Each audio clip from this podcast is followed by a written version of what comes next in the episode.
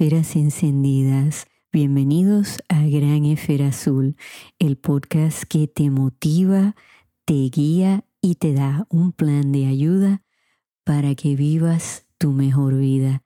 Te saluda Ana Margarita, educadora y consejera de vida.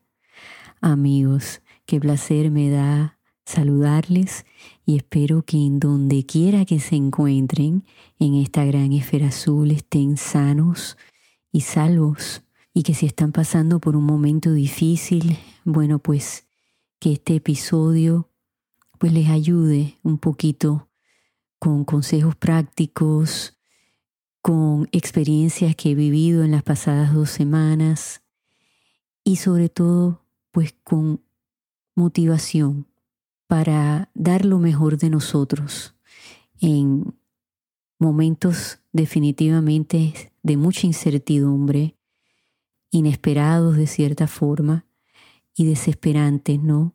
Como lo que vemos que está sucediendo en mi país, Puerto Rico, en Cuba, aquí en el estado de la Florida donde yo resido y en cualquier otra parte del mundo que esté ocurriendo un evento que nos cause mucha ansiedad, mucho estrés.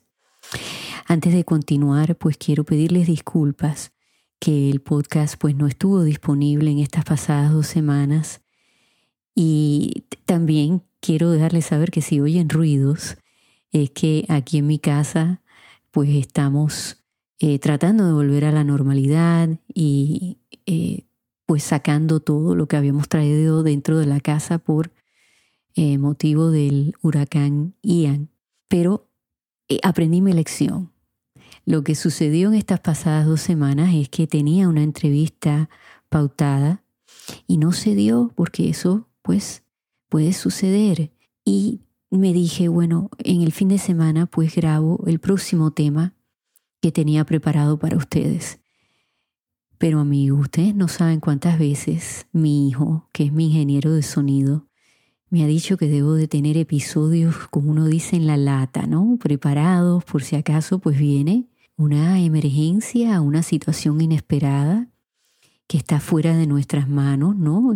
El, poder pues ofrecerles el contenido que ustedes merecen y que esperan todas las semanas.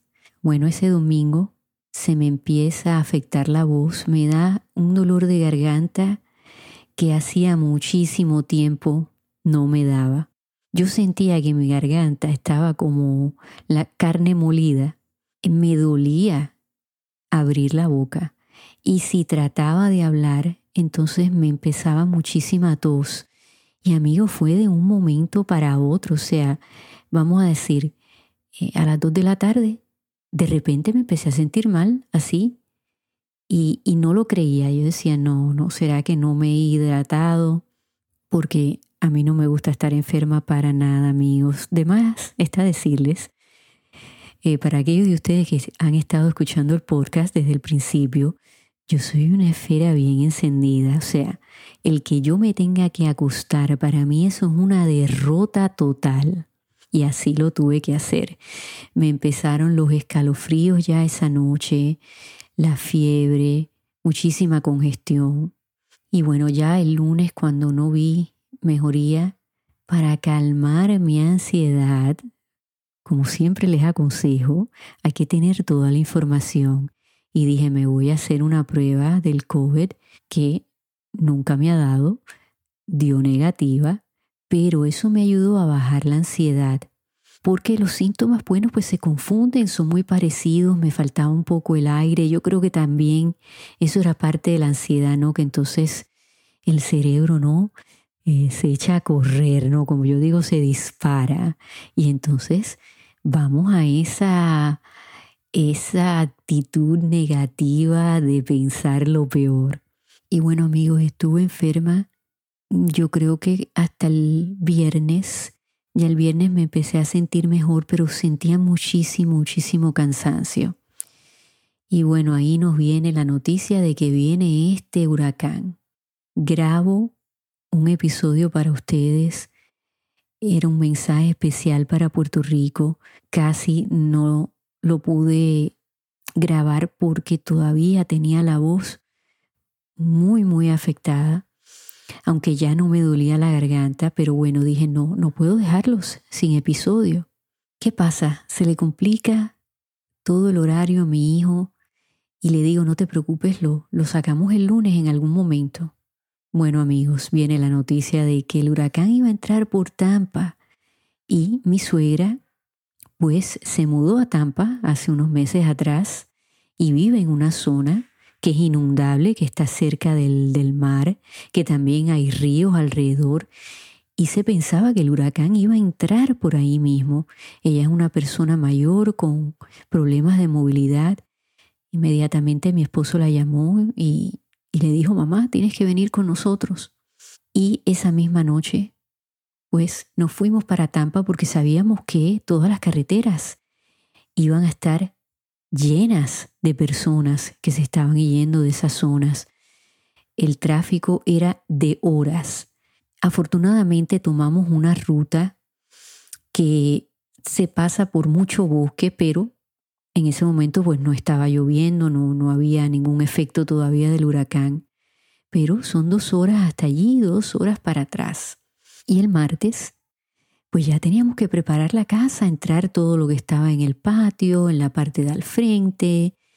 Esta es una casa que es nueva, eh, que supuestamente tenía, eh, perdón, tiene ventanas que pueden resistir eh, vientos de 175 millas por hora, pero nunca habíamos pasado un huracán de esa categoría en esta casa, o sea que teníamos ese nervio de pensar, bueno, va a resistir, eh, teníamos miedo por nuestra verja porque pues la asociación aquí, eso es muy común, pues solamente admiten esa verja que es de plástico.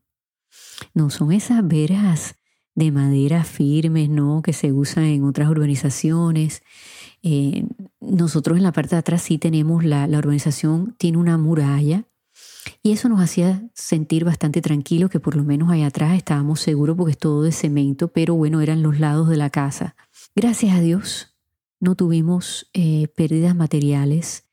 Eh, sí se nos fue la luz, el internet, el teléfono, el no poder hacer llamadas y, y dejarle saber a mi familia que estábamos bien, pues eh, eso es algo muy frustrante. y la electricidad tardó aproximadamente 12 horas en volver, así que es que no nos podemos quejar, amigos, ¿no? La, respuesta aquí en los Estados Unidos pues es muy rápida. Eh, así lo fue en el estado de la Florida, aunque hoy que estoy grabando este episodio, domingo 2 de octubre, todavía hay muchas zonas eh, cerca de mí que no tienen electricidad.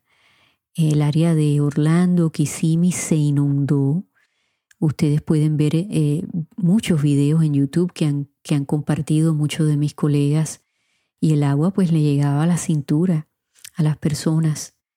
Y eso da mucho miedo, ¿no? Esa agua eh, viniendo cerca de nuestras casas. Y ni hablar de lo que pasó en Fort Myers, en Sanibel Island, ah, en, en toda esa parte suroeste de la Florida, que la destrucción pues ha sido increíble, parece una zona de guerra, ¿no? Una escena sacada de una película. Y yo creo que toda esa zona en estos momentos, pues bueno, aparte de cualquier donación que usted pueda eh, brindar y asegúrese que la está haciendo a organizaciones como la Cruz Roja, cuidado con GoFundMe. Hay muchas páginas falsas, así que hay que prestar atención y en realidad informarnos bien a quién le estamos dando nuestras donaciones. Pero más que todo, todas esas personas necesitan nuestras oraciones y energía positiva, porque no es fácil lo que enfrentan. Igualmente, toda mi familia y amigos en Puerto Rico después del huracán Fiona, que trajo tanta destrucción y que siguen enfrentando la falta de energía eléctrica, la falta de agua. Amigos, aquí nos faltó la luz por 12 horas y fue incómodo y teníamos agua, pero en ese momento yo me puse a pensar, Dios mío, debe ser terrible estar sin cosas que necesitamos, porque la luz y el agua son necesarias, sobre todo el agua, y un agua limpia. Y Puerto Rico ha estado viviendo así desde, bueno, desde María, pero antes de María ya habían problemas. Y María se cumplieron cinco años la semana pasada. Y si ustedes van a las redes hay muchísima frustración. Y no culpo a mi país, a todas las personas que están allí. Y quiero compartir algo con ustedes, muy personal. Sí me molesta y me duele que digan que las personas que vivimos fuera no tenemos derecho a tener una opinión. Sí tenemos derecho porque aunque vivimos fuera de Puerto Rico, muchos de nosotros nos tuvimos que ir porque vivíamos en una situación de carencia precaria, tal vez no, no teníamos los servicios necesarios para poder trabajar, tener una vida normal. Entonces no es justo que nos digan que no podemos tener opinión. Lo que le pase a Puerto Rico, bueno o malo, yo lo siento. Y en lo que yo pueda ayudar, aquí estoy. Por favor, si alguien necesita apoyo emocional, yo lo voy a dar gratuitamente. Me pueden escribir a anamargarita.granesferazul.com. Lo que está pasando también en Cuba, que es el país en donde nacieron mis padres, es terrible. O sea, son cerca de 64 años de un sistema que no funciona. Y pasaron por el huracán Ian y es terrible. Las imágenes también los exhorto que vayan a YouTube y que vean lo que las personas que están viviendo dentro de la isla están compartiendo. Esto no es cosa de que estamos hablando fuera, inventando noticias, no. Esta es información que viene de las personas dentro de la isla.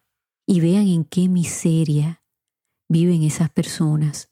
Igualmente están sin luz, sin agua, sin comida. Es terrible lo que están pasando. Y no sé cuándo va a llegar a su fin. Y por favor les pido a aquellos que me están escuchando que no me acusen de ser de un partido o del otro. No, yo soy pro Puerto Rico, soy pro Cuba, soy pro ciudadanos que están pasando por una situación terrible en estos momentos. A mí no me importa de qué partido sea quién, después que hagan su trabajo y se dejen de tanta ineptitud y tanta corrupción. Y este mensaje va directo al gobernador de Puerto Rico, que hace unos días atrás, visitando zonas de desastre, y son zonas de desastre donde las personas han perdido sus hogares por completo o el daño que tienen dentro de sus hogares a causa de las inundaciones. Es terrible. Y no tienen el dinero ni los medios de empezar a hacer esas reparaciones de inmediato. ¿Dónde van a ir? Porque no es solamente preparar una casa para la llegada de un huracán, es lo que pasa después. Muchas personas no son afortunadas de tener familia donde se puedan ir a quedar. Hay muchas personas solas, muchas personas envejecientes, muchas personas impedidas, que no se les hace fácil, ¿no? Buscar esa ayuda. Y este señor gobernador caminando con alguien agarrándole una sombrilla, o sea, eso es demostrar poca empatía. Y no tomen mi palabra, amigos, vean los videos que están en YouTube. Qué falta de respeto. Y fíjese, señor gobernador, a mí no me hace falta utilizar palabras soeces ni insultar directamente su persona, pero sus acciones hablan por sí solas. Hay personas que le están rogando que por favor usted tome acción. ¿Qué tiene que pasar para que usted tome una acción firme? y permanente que ayude a todos los ciudadanos que viven en Puerto Rico.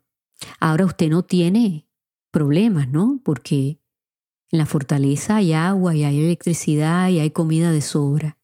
Entonces cuando se vive así, tal vez a veces nos cegamos, pero la realidad que está viviendo el pueblo es verdadera y lo llevan viviendo así ya demasiado tiempo. Yo amigos, les exhorto que no cuenten con el gobierno claramente. Si vienen y les ayudan, fantástico. Pero tenemos que ser líderes en nuestras comunidades y den de su tiempo a aquellos que están bendecidos de tener luz, agua, y se preguntan cómo pueden ayudar. Salgan a las calles, creen grupos de ayuda, Tráiganle un plato de comida caliente a quien lo necesite, un juguete a un niño que tal vez lo perdió todo, una ayuda a una persona impedida que se le hace difícil abandonar su hogar.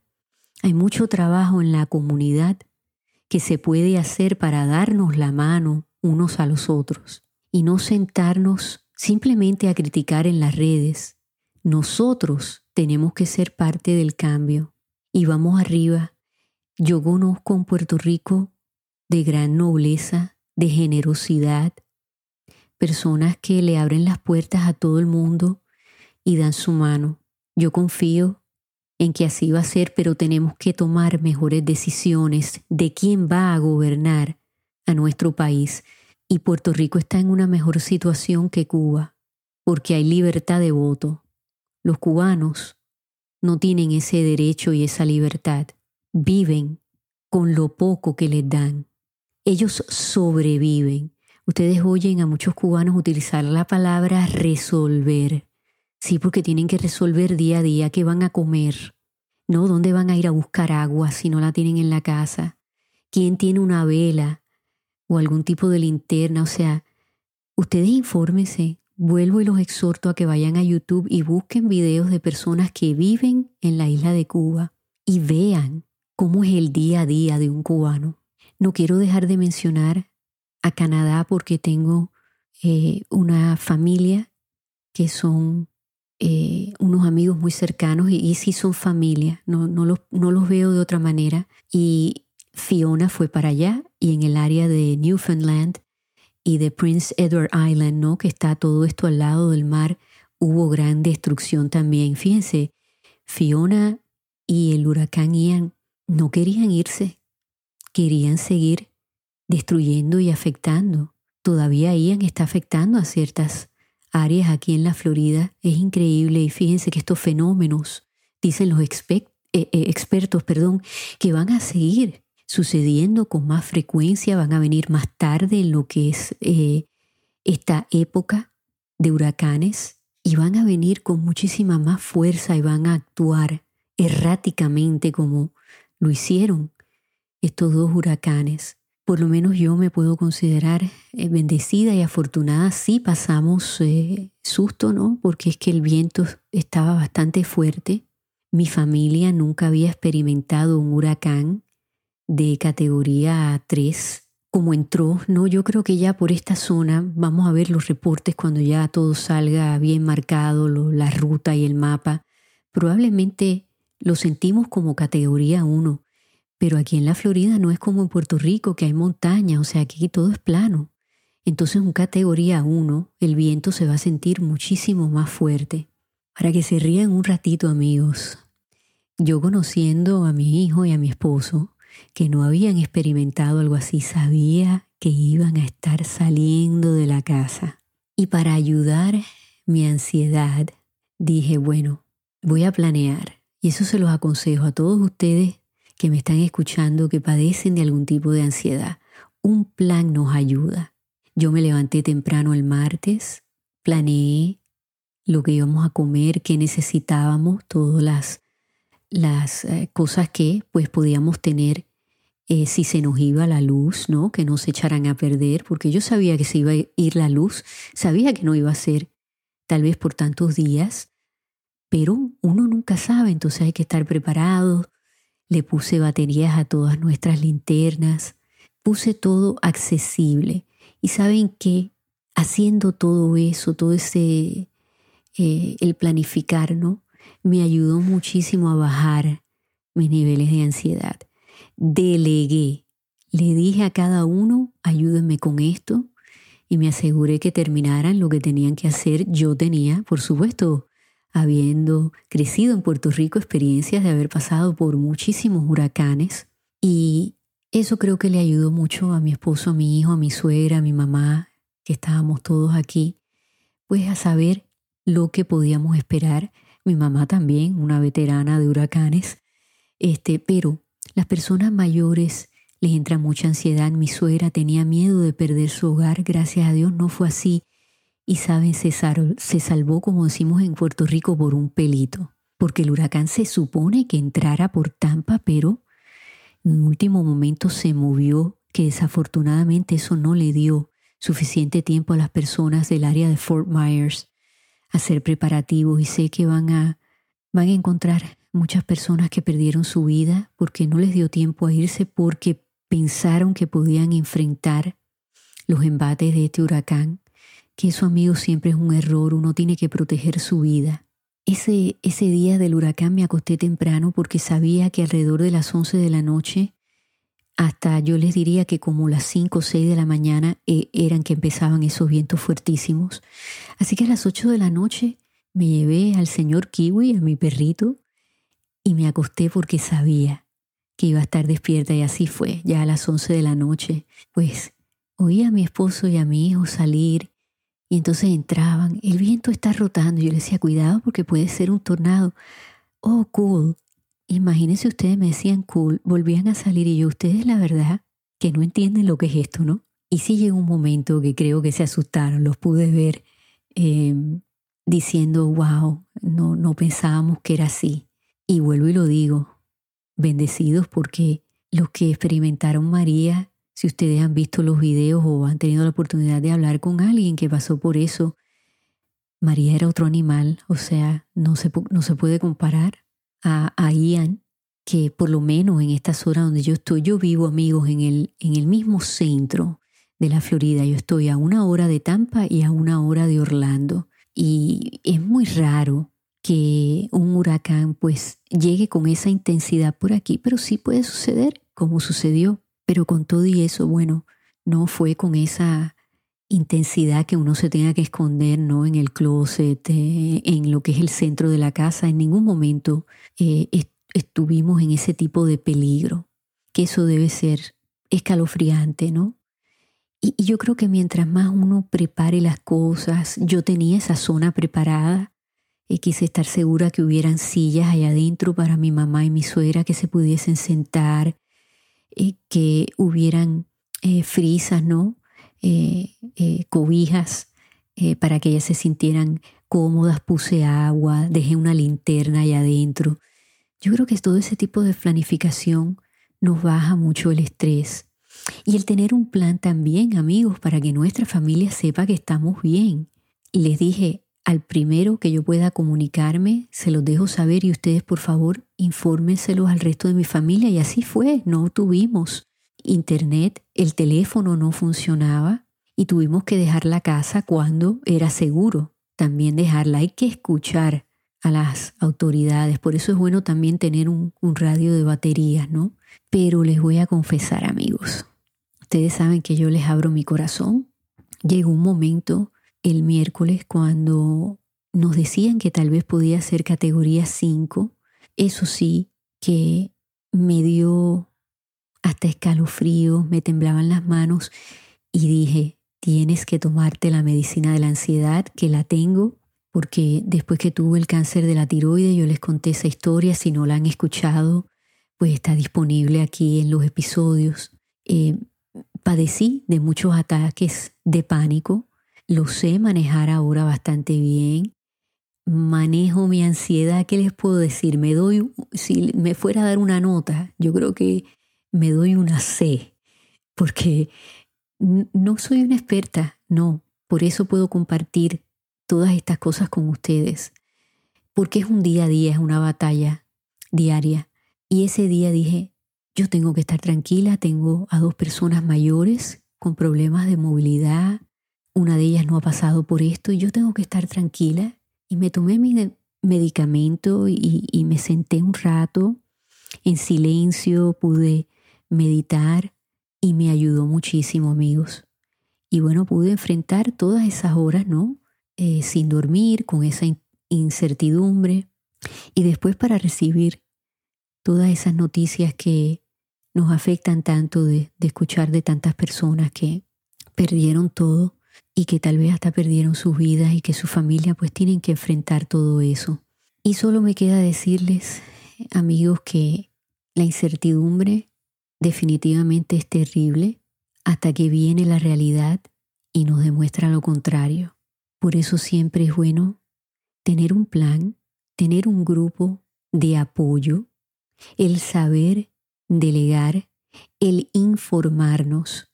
Siempre el educarnos es una herramienta que tiene un valor que no tiene precio, porque con esa información puede venir mucha tranquilidad, que nos baje la ansiedad, que nos baje el estrés y que entonces podamos tomar las decisiones correctas para podernos mantener sanos y salvos y sobre todo poder vivir nuestra mejor vida. Amigo, les debo dos episodios, así que voy a trabajar bien duro con el favor de Dios en esta semana, así que esperen otros episodios porque eh, los voy a tener disponibles para ustedes. Así que amigos, nos vamos a escuchar pronto. Cuídense mucho. Vuelvo y repito, si alguien necesita apoyo emocional, lo estoy ofreciendo gratuitamente, no importa dónde ustedes se encuentren. Háganle llegar esta información a personas que lo necesiten. Me pueden escribir a anamargarita.granesferazul.com yo siempre reviso mi correo electrónico varias veces al día y les voy a contestar lo más pronto posible. Que Dios les acompañe y en donde quiera que ustedes se encuentren en esta gran esfera azul, enciendan esas esferas. Sobre todo en estos tiempos, amigos, regalen y reciban luz. Hasta que nos volvamos a escuchar.